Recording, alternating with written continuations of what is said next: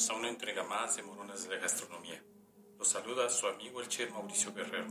Una vez más nos escuchamos, nos encontramos a través de este su podcast Moronas de la Gastronomía.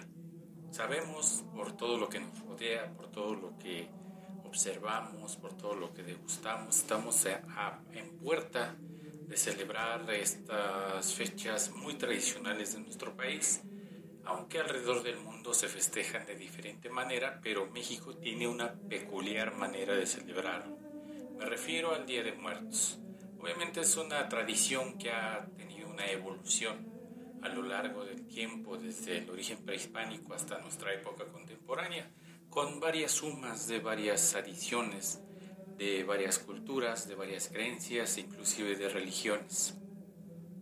Aunque la la importancia de conservar la tradición, pues creo que se puede dar o se da en los hogares.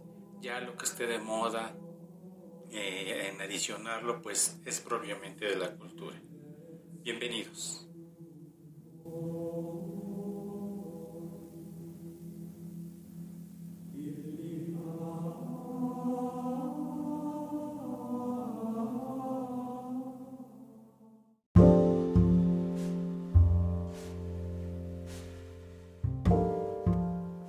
Decían los antiguos que cuando morían, los hombres no perecían, sino que de nuevo comenzaban a vivir, casi despertando de un sueño y se volvían espíritus o dioses. Y cuando alguno moría, de él solían decir que ya era Teotl. Esto es un fragmento de la historia general de las cosas de la Nueva España, de Fray Bernardino de Sahagún.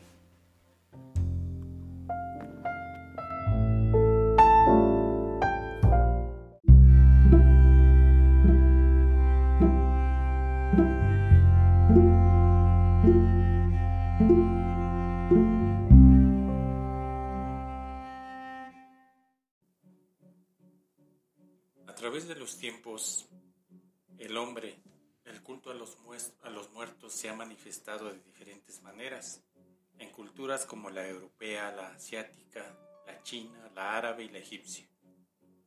Pero en las culturas prehispánicas del continente americano no ha sido de menor importancia.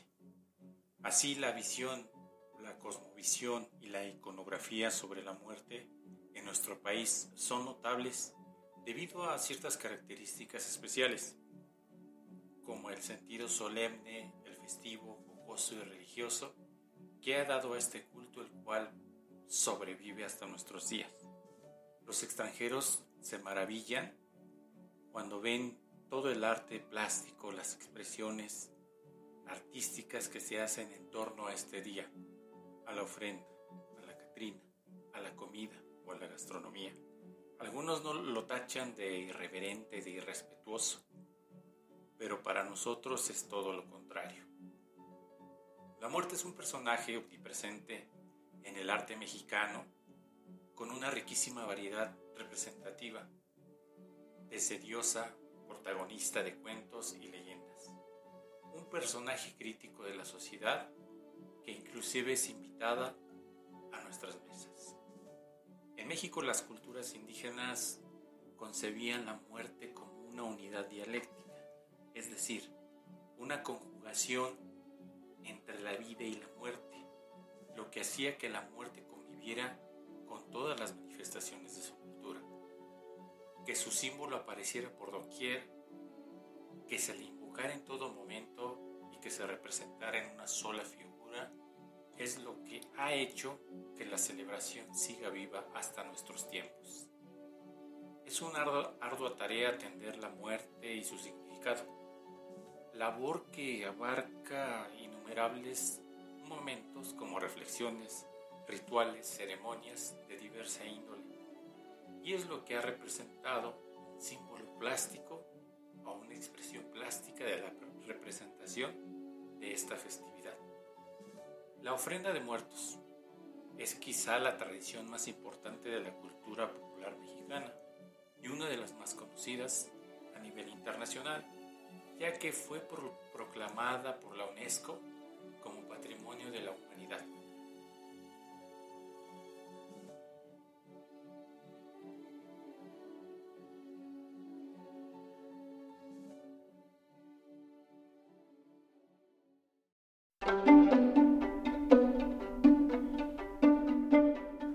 Como otro dato interesante, sabemos que el primero y segundo día del mes de noviembre se celebra el Día de los Muertos en las comunidades indígenas mexicas, conmemoración que comenzó a formar parte de la lista del patrimonio oral e inmaterial de la humanidad de la UNESCO.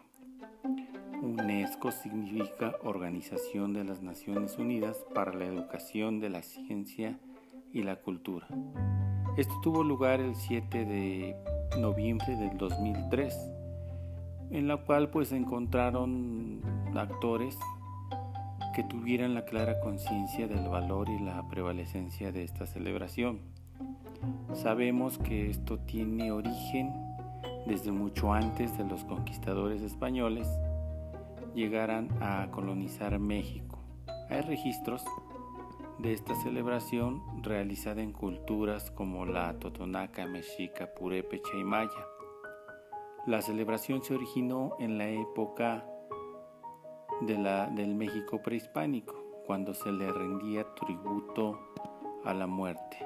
En ese momento la muerte era concebida como el inicio del viaje hacia el Mictlán, que es el lugar de los muertos en el cual el alma del difunto debía atravesar diversos obstáculos hasta llegar con el Señor de los Muertos, que es Mictlatlehuitli, y Mictlatleclaxihuatl, Señora de los Muertos.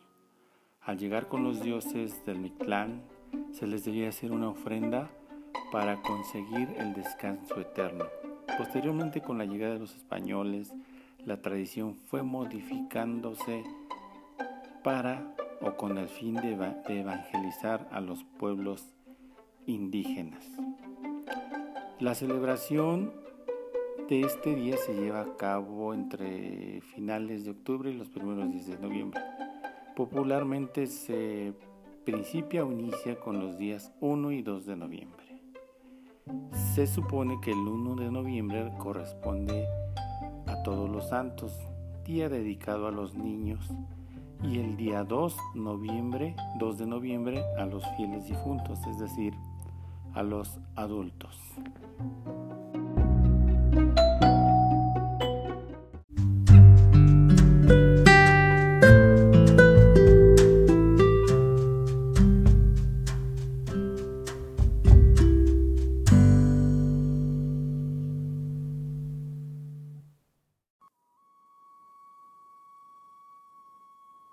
conocer más de cerca la festividad del Día de Muertos y el significado que tiene hoy la ofrenda, es necesario echar un vistazo atrás a la historia, hacia la época prehispánica y colonial, que nos dará una visión del panorama un poco más profunda para poder comprender de dónde nace esta tradición.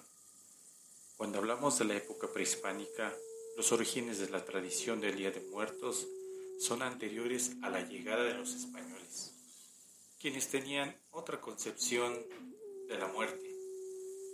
La concepción era unitaria del alma, concepción que les impidió entender que los indígenas atribuyeran a cada individuo varias entidades anímicas, es decir, varias entidades o almas y que cada una de ellas tuviera al morir un destino diferente. Dentro de la cosmovisión prehispánica, el acto de morir era el comienzo de un viaje hacia el Mictlán, el reino de los muertos descarnados o inframundo, también llamado Xiomayan, término que los españoles graciosamente tradujeron como infierno. Bien, este viaje duraba cuatro días al llegar a su destino, el viajero ofrecía obsequios a los señores del Mictlán. Estamos hablando de Mictlahuetli, señor de los muertos, y su compañera Mictlacacihuatl, señora de los moradores del recinto de los muertos. Estos lo enviaban a nueve regiones, donde el muerto permaneció un periodo de prueba de cuatro años, antes de continuar su vida en el Mictlán y llegar así al último piso, que era el lugar de su eterno reposo, denominado obsidiana de los muertos.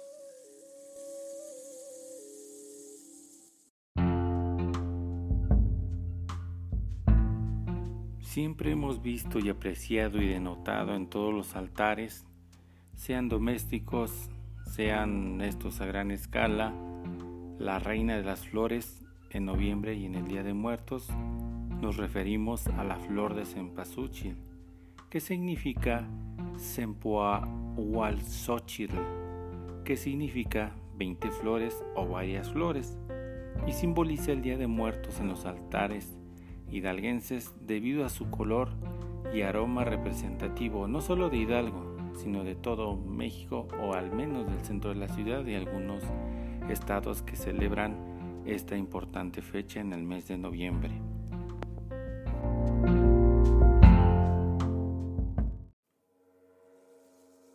Gráficamente la idea de la muerte como un ser descarnado siempre estuvo presente en la cosmovisión prehispánica de lo que hay registros en las etnias Totonaca, Náhuatl, Xica, Maya, entre otras. Otra época era, en esa época era común la práctica de conservar cráneos como trofeos y mostrarlos durante los rituales que simbolizaban la muerte y el renacimiento, el ciclo de la vida. El festival se convirtió en el Día de Muertos que se conmemora en el noveno o se conmemoraba en el noveno mes del calendario solar mexicano, iniciando en agosto y celebrándose durante todo el mes. Para los indígenas, la muerte no tenía la connotación moral de la religión católica, en la cual la idea del infierno del paraíso significa castigo o premio. Los antiguos mexicanos creían que el destino del alma del muerto está determinado por el tipo de muerte que había tenido y su comportamiento en la vida. Por citar algunos ejemplos, las almas que morían en circunstancias relacionadas con el agua se dirigían al Tlalocán o paraíso de Tlaloc. Los muertos en combate, los cautivos sacrificados y las mujeres muertas durante el parto llegaban al Omeyacán, paraíso del sol precedido por Huitzilopochtli, el dios de la guerra. El Mictlán estaba destinado a los que morían de muerte natural, los niños muertos, tenían un lugar especial, especial llamado Chichihuacuauco, de donde se encontraba un árbol de cuyas ramas goteaba leche para que se alimentara. los entierros prehispánicos eran acompañados por dos objetos, los que en vida habían utilizado o que habían sido utilizados por el muerto, y los que podían necesitar en el tránsito al inframundo.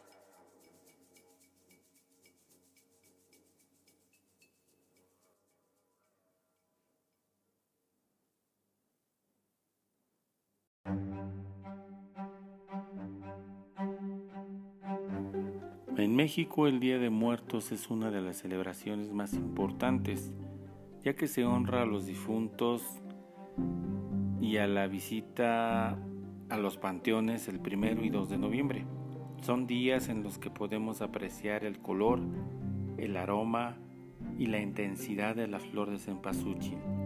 De acuerdo con la tradición, esta flor es utilizada para hacer un camino desde la entrada hasta el altar de los hogares para guiar a las almas hacia los altares. Desde la época prehispánica se considera un símbolo de vida y muerte. La especie de la flor cempasúchil conforma un grupo de género que pertenece al taguete, que son plantas herbáceas anuales.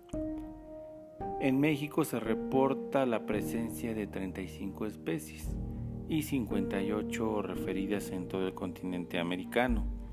Durante el mes de junio y julio, los campesinos que se dedican a esta siembra y a otras se ocupan o inician a sembrar en los almacigos y un mes después se realiza el trasplante a la parcela, la cual es puesta en surcos o en doble fila para posteriormente ser cortada a finales del mes de octubre y principios de noviembre. Hidalgo abarca el tercer lugar en la superficie sembrada de esta flor, ya que se tienen datos que la producción fue de 1.217 toneladas. Tula de Allende aporta más del 50% de esta producción. La demanda hoy en día ha aumentado, además de que es una flor muy empleada y utilizada para fines ornamentales, especialmente en ceremonias religiosas, de tal manera que se le atribuyen también propiedades medicinales, se usa como complemento de alimento de aves de corral para dar color a algunos textiles y elaborar insecticidas.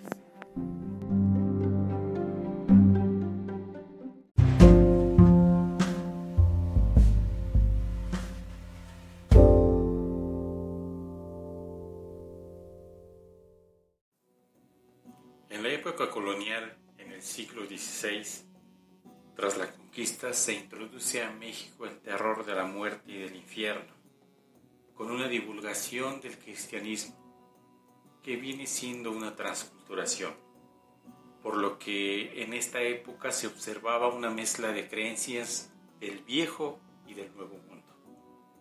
Colonia, la colonia fue una época de sincretismo, donde los esfuerzos de la evangelización cristiana tuvieron que ceder ante la fuerza de muchas creencias indígenas, como resultado de un catolicismo muy propio de las Américas, caracterizado por una mezcla de religiones prehispánicas y la religión católica.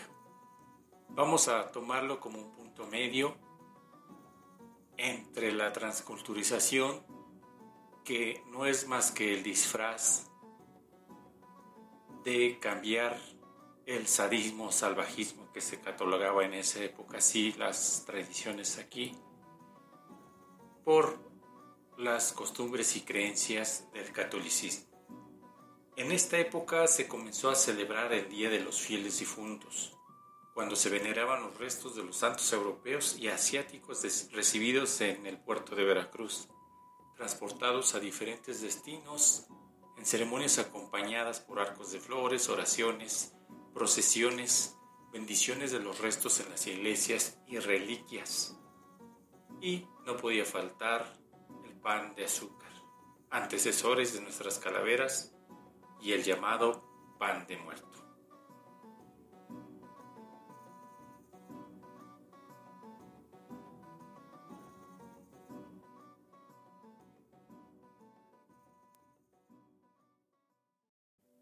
En la época actual, el sincretismo entre las costumbres españolas e indígenas originó lo que hoy conocemos como el Día o la Fiesta de Muertos. Al ser México un país pluricultural y pluriétnico, tal celebración no tiene un carácter homogéneo, sino que va añadiendo diferentes significados y evocaciones según la región y el pueblo indígena o grupo social que lo practique, construyendo y edificando así, más que una festividad cristiana, una celebración que es resultado de la mezcla de la cultura prehispánica con la religión católica por lo que nuestro pueblo ha logrado mantener vivas sus tradiciones. La fiesta de Día de Muertos se, realiza el 31 de octubre, el 1 y 2 de noviembre, días señalados por la Iglesia Católica para celebrar la memoria de todos los santos fieles difuntos.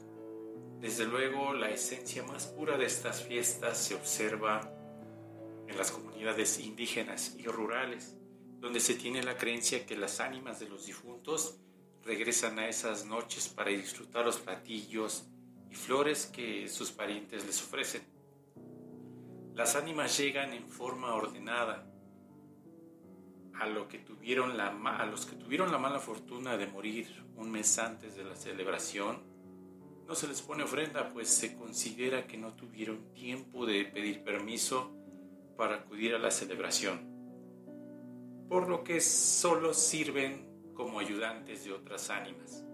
El 28 de octubre se destina a los muertos que fueron asesinados con violencia de manera trágica. El 30 y 31 de octubre son los días dedicados son los días dedicados a los niños que murieron sin haber sido bautizados, que se le conocen como limpitos, y a los más pequeños respectivamente el primero de noviembre o Día de Todos los Santos.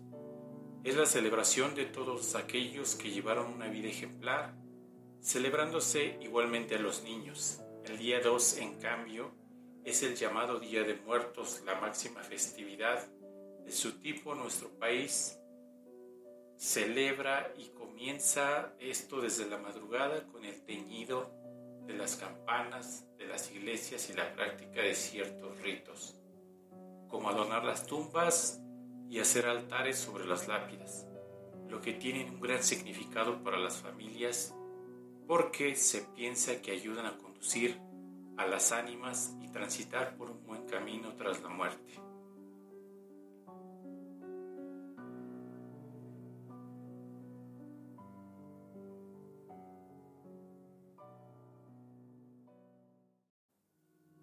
La muerte en sí tiene un sentido casi del humor.